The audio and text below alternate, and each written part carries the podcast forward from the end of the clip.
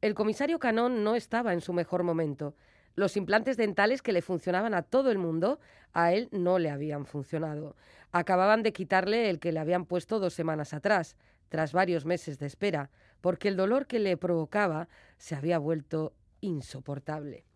Así comienza la novela Llevar en la piel, escrita por Antonia Lassa, traducida por Luisa Echenique y publicada por Nocturna.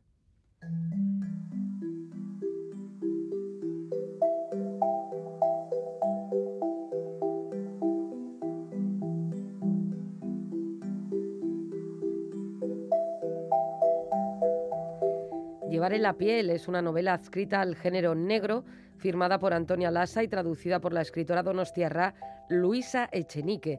La solapa del libro nos informa de que Antonia Lassa nació en París y que trabaja como asesora para distintas bodegas de todo el mundo.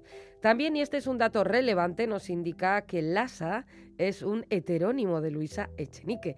Una curiosidad más, antes eh, que esta edición en castellano, Llevar en la piel, se publicó en inglés.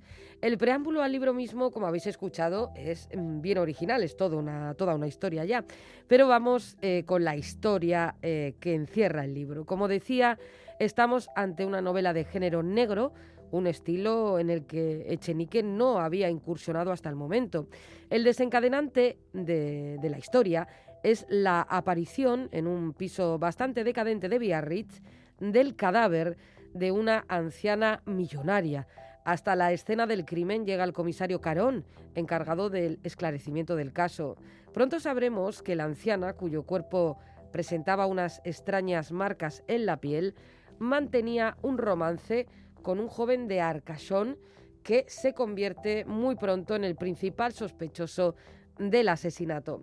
El comisario no será en todo caso el único interesado en resolver el caso, ya que entrará en escena un excéntrico detective privado que no encaja con los clichés del detective pues típico, ¿no? El tipo duro.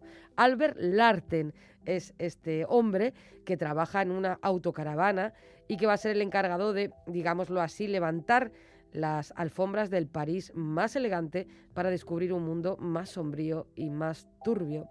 En llevar en la piel, Echenique aborda temas tan interesantes como el edadismo y los prejuicios que enfrenta, o el deseo imposible de ser o parecer siempre jóvenes. Con buen ritmo narrativo, la autora irá deslizando la información que conducirá al desenlace del libro y del misterio. Esta primera novela de Antonia Lassa contiene además diversos guiños a obras anteriores de Chenique como Pino, Cruzar el agua o Aves del Paraíso. El carácter lúdico de la literatura está por tanto presente en estas páginas absorbentes.